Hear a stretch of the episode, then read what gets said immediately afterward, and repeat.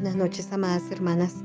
El Señor les bendiga. En esta noche les saludo desde Madrid, Cundinamarca, Colombia, desde este lugar donde la palabra de Dios es llevada a todos los rincones del mundo. Y en esta noche tengo la oportunidad de darles una enseñanza y una palabra de parte de nuestro Señor Jesucristo. Esta palabra que nos va a edificar nuestra vida Tal como dice la palabra en Primera de Corintios 2, el apóstol Pablo citaba, decía, no vine con palabras humanas, pero vine con la excelencia del poder y la sabiduría del Señor. Y en esta noche vamos a creer a esta palabra que quien nos va a hablar es el Espíritu Santo a través de esta sierva. Igualmente el apóstol Pablo decía, Apolo regó, Cefa recogió, en fin, pero el conocimiento solamente lo va a dar Dios.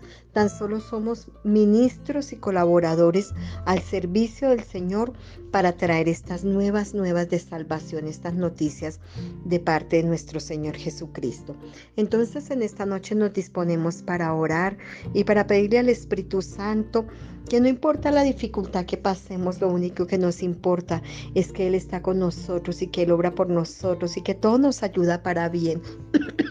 conforme al propósito al cual Él nos ha llamado. Él la llamó a usted y a mí para un propósito del cual nosotros debemos de entenderlo y llevarlo a cabo. Amén. Vamos a hablar en esta noche acerca del Espíritu Santo de Dios. Entonces, el apóstol Pablo habla en el libro de Hechos y le preguntaba a, a unos hermanos en la ciudad de Efeso, les decía, ¿recibiste el Espíritu Santo?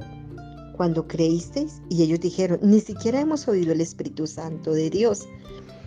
Y yo creería que en este momento también nos podría pasar. No hemos experimentado la plenitud del Espíritu Santo porque quizás hemos dudado en nuestro corazón que Él no está en nosotros. Podemos observar acá que los discípulos desconocían completamente la obra del Espíritu Santo. El Señor Jesús descendió al cielo, está sentado a la diestra del Padre y volverá por su iglesia. Pero hoy encontramos que realmente no conocemos la obra del Espíritu Santo de Dios y tenemos que cada una de nosotras mujeres anhelar su presencia, orar y clamar por la presencia del Espíritu Santo de Dios. Entonces vamos a mirar primeramente algo. El Espíritu Santo además de ungir con poder, genera santidad en el cristiano. Entonces vamos a mirar qué significa espíritu. Espíritu es traducida en el término griego neuma, que además quiere decir viento, aliento, espíritu, soplo. Y la palabra santo es traducida en el término griego hagios, que además significa puro, sagrado y consagrado. Entonces vamos a unir estas dos palabras que quieren decir aliento, puro, consagrado o sagrado. Soplo, puro, sagrado o consagrado. Entonces vamos a mirar que Jesucristo, el Padre, es santo y el Espíritu Santo es un viento santo, es un, es un soplo santo, consagrado y puro. Podemos concluir que nos habla de aquel que nos quiere llevar hacia la voluntad del Padre Celestial. Es aquel que nos redarguye, aquel que procura convencernos de lo malo. Él nunca nos llevará a desobedecer al Señor. El Espíritu Santo genera en nosotros el carácter santo del Padre Celestial, como todo hijo se parece a su Padre. Entonces tenemos unos conceptos errados a veces, el que somos hijos de Dios y podemos hacer lo que nosotros queremos. Y cierto que no, porque nosotros debemos de parecernos a nuestro Padre. Y como somos pertenecemos a la realeza de Él, pues lógicamente que nuestros comportamientos, nuestras actitudes son como los de la realeza. ¿Y a cuál realeza pertenecemos? A la realeza de nuestro Señor Jesucristo, porque recordemos que Él es el Rey de Reyes y Señor de Señores. Entonces tenemos la gracia, la gracia y tenemos la habilidad a través del Espíritu Santo que nos da para parecernos como Él.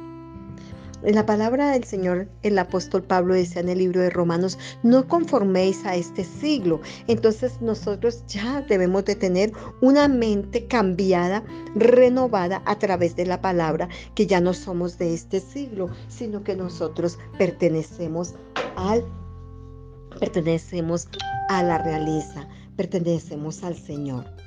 En primera de Pedro 1, 14, 16, la palabra nos habla y nos dice, como hijos obedientes, no os conforméis a los deseos que antes tenías, estando en vuestra ignorancia, sino como aquel que os llamó es santo, sé también vosotros santos en toda vuestra manera de vivir porque escrito está, sé santos porque yo soy santos. Y lo primero que nos dice el apóstol Pablo acá es que nosotros debemos de ser santos en toda vuestra manera de vivir y que ya no estemos en esa ignorancia. En un tiempo éramos ignorantes y por eso nos comportábamos como nos comportábamos, porque nos gobernaba una influencia negativa, pero ahora llegamos y la luz del Evangelio ha resplandecido en nuestras vidas y esa luz hace que nosotros cambiemos y lleguemos a ser santos. ¿Y qué significa ser santos? El santo es apartado, apartado de todo aquellas esas cosas que al Señor no le agradan. Entonces yo como hija me quiero parecer a mi Padre y quiero agradarle porque le amo, hago lo que el Señor dice en su palabra. Amén, hermanas. Entonces Dios es bueno y poderoso. El Espíritu Santo unge, capacita a los hijos del Señor.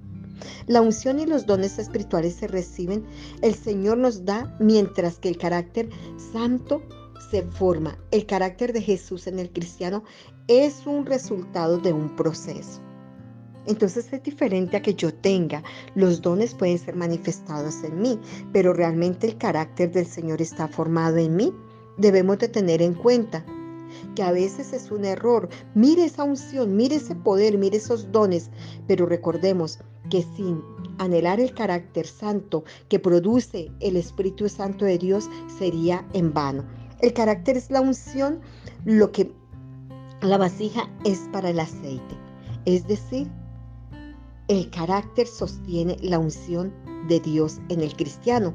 Recordemos que el apóstol Pablo también nos hablaba en una de sus cartas exactamente en una de Corintios él decía, porque la excelencia del poder de Dios va a ser manifestado en estos vasos de barro. Entonces, ¿esto qué quiere decir? Que ese carácter del Señor está en nosotros formado para verse la excelencia del carácter del Señor. Porque ¿qué pasaría a nosotros? Es como si nosotros nos invitaran a una fiesta, así como las fiestas que el Señor Jesucristo nos está invitando en esta mañana, en esta noche, perdón. Entonces es como si fuéramos de gala y va bien lindas y yo llegara con unas botas de caucho empantanadas. Cierto que ahí ya qué pasaría, ya se acabaría la belleza del vestido y quizás el maquillaje se, se, va a cambiar, porque lo primero que vamos a ver es que esas botas están sucias. Asimismo quiere el Señor formar nuestro carácter. El carácter que quiere formar en nosotros es que yo tengo que ser esa mujer en santidad para que esa unción esté en mí reflejada en todo. Entonces vamos a mirar que la palabra cristianos, ¿qué significa? Significa pequeños Cristos. ¿Se imaginaría cómo sería Jesús en la tierra? Recordemos que Él fue hombre como usted y como yo. Fue así, tenía, pero su carácter era santo. Entonces tengamos presente que el carácter en el Hijo de Dios es la base de la unción. Con razón la palabra que nos dice, con razón, la Biblia nos dice así. Al que tiene más se le dará, pero al que no tiene aún lo que tiene se le quitará. Esto lo encontramos en el libro de Mateo 13, 12. ¿Por qué usted, a veces la gente me dice, pero pastora, ¿por qué si no tenemos no, se nos quita? ¿Por qué le dan más a los que tienen? Porque a esa búsqueda, a formar ese carácter del Señor, es premiada, amada mujer. Entonces es cierto que usted no depositaría, mujer, un aceite en una vasija con un agujero, un orificio. ¿Cierto que no? Primeramente usted cuando va a vaciar un líquido o va a colocar algo en una vasija, usted va a ver que esta vasija no tenga ningún agujero y que esta vasija esté totalmente limpia, porque quizás si usted va a vaciar el aceite, va a vaciar agua, podría estar contaminada. Por eso el carácter es la fuerza del recipiente que contiene o soporta el valioso aceite de Dios. Así que, amada mujer, tal vez podemos ser usadas en muchas cosas, pero lo más importante es que el carácter del Señor, esa cualidad del Señor de ser santo, tiene que estar en nosotras, porque Él es santo. Él es santo. La Biblia nos enseña que es, posible operar en los dones del Espíritu Santo sin, sin experimentar el maravilloso fruto del Espíritu Santo. Ya habíamos hablado en días anteriores de este fruto del Espíritu Santo, del carácter. Una cosa es su poder y otra cosa es su carácter, su carácter. Y debemos de trabajar en el carácter del Señor.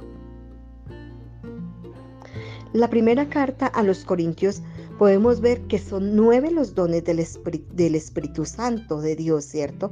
Encontramos esa manifestación de los Espíritus Santos y es dada para todos aquellos. Pero en Gálatas 5, 22, 23 encontramos el fruto del Espíritu Santo. Los dos son muy importantes en la vida de un creyente, los dos. Pero realmente a veces nosotros como cristianos estamos más llevados a llevar esos dones y mostrar esos dones antes que mostrar el carácter de Dios. No podemos olvidar que somos un, somos, cada uno de nosotros tenemos que tener un equilibrio en nuestra vida espiritual, así como tenemos un equilibrio para enseñar la palabra de Dios. Hay que buscar ese equilibrio. Entonces la palabra del Señor nos habla que hay abundante de dones sobrenaturales, pero también nos habla de que somos esas mujeres y esos hombres en el poder y la unción del Espíritu Santo de Dios. Y no se nos puede olvidar estas cosas. Entonces vamos a mirar que cuando nosotros tenemos el carácter de Dios y tenemos ese punto de equilibrio, el Espíritu Santo trae revelación de los secretos de Dios. La palabra de Dios nos enseña, según la carta de los Corintios 13:14, y dice que el Espíritu Santo nos da poderosas revelaciones y está manifestado el poder de Dios en nosotros en el libro de Corintios también el apóstol Pablo nos dice algo muy bonito. Dice, el hombre natural percibe las cosas naturales, pero el hombre espiritual percibe las cosas del espíritu. Así que, amada mujer, nosotras ya estamos en Cristo Jesús. Por lo tanto, debemos de conocer los secretos del Padre, las verdades del Señor Jesucristo y de su obra redentora. Por eso es que Hablando de la obra del Espíritu Santo, el Señor Jesús dijo, Él me glorificará y tomará de lo mío y os hará saber. Recordemos que el Espíritu Santo nos va a enseñar todas las cosas que están escritas en este libro de la vida, en este libro que es nuestro manual, que es el que nos enseña, es el que nos limpia, porque así decía el Señor allá en el libro de Juan en el libro de San dice, y por la palabra que os he limpiado. El Espíritu Santo nos sumerge en Dios, de manera que el corazón, la mente y nuestro ser anhela más de la presencia del Señor. Pero ¿cuál presencia? De estar ahí todos los días, estar ahí en, en, esas, en esas letras, en esos puntos, en esas comas. El Espíritu Santo renueva al cristiano, nos da esa renovación. Vamos a ver que la palabra de Dios, el Espíritu Santo es representado mediante varios símbolos. Entonces vamos a ver que es representado como el fuego, como el viento, el aceite, el agua, entre otros más. Estas figuras o símbolos nos hablan de avivar, de avivar, es decir, encender el fuego. Entonces hoy el Espíritu Santo quiere encender ese fuego si usted se ha apagado. Quiere traer esa agua si usted está está con sed para refrescar y quiere darnos en medio de todas las situaciones que vivimos, Él quiere refrescarnos, Él quiere dar, avivarnos. Eso es lo que Él quiere, Él quiere darnos un aceite fresco. Y el agua que nos habla de saciar la sed es su palabra, esa palabra que tiene que estar ahí todos los días. Tenemos que ir a beber allá de la fuente. Entonces podemos ver que todos estos símbolos o signos nos representan la diversa obra del Espíritu Santo a favor de cada creyente. ¿Qué necesitamos? La palabra de Dios nos enseña contundentemente que el Espíritu Santo renueva la vida del cristiano. ¿A través de qué? Vamos a mirar el Evangelio de San Juan 7:39. En el último día y gran día de la fiesta Jesús se puso de pie y alzó la voz diciendo, si alguno tiene sed, venga a mí y beba. El que cree en mí, como dice la escritura, de su interior correrán ríos de agua viva. Esto dijo, el, dijo del Espíritu Santo. Dijo del Espíritu Santo que habían de recibir los creyentes, pues aún no había venido el Espíritu Santo. Jesús no había sido glorificado, pero ahora está el Espíritu en nosotros. Entonces en nuestro interior tiene que correr esos ríos del Espíritu Santo. Esto es muy poderoso, es muy importante, pues nos enseña que dentro de nosotros está esa fuente, está la fuente de la renovación, de la restauración que el Espíritu Santo hace día a día a través de su palabra. Y Él ha venido en esta noche para fortalecernos, para robar, para renovarnos, para saciar nuestra fe en Dios para darnos nuevas fuerzas y conducirnos al propósito por el cual usted mujer y yo hemos sido creadas. Él es la fuente de fortaleza y seguridad. Amadas hermanas, todas libramos una situación difícil en un momento de nuestra vida, pero no podemos olvidar que esta fuente poderosa, este amigo incondicional, está todos los días con nosotros para levantarnos y guiarnos a toda verdad. Los bendigo, amadas mujeres, en esta noche, en el nombre de Jesús. Amén y amén.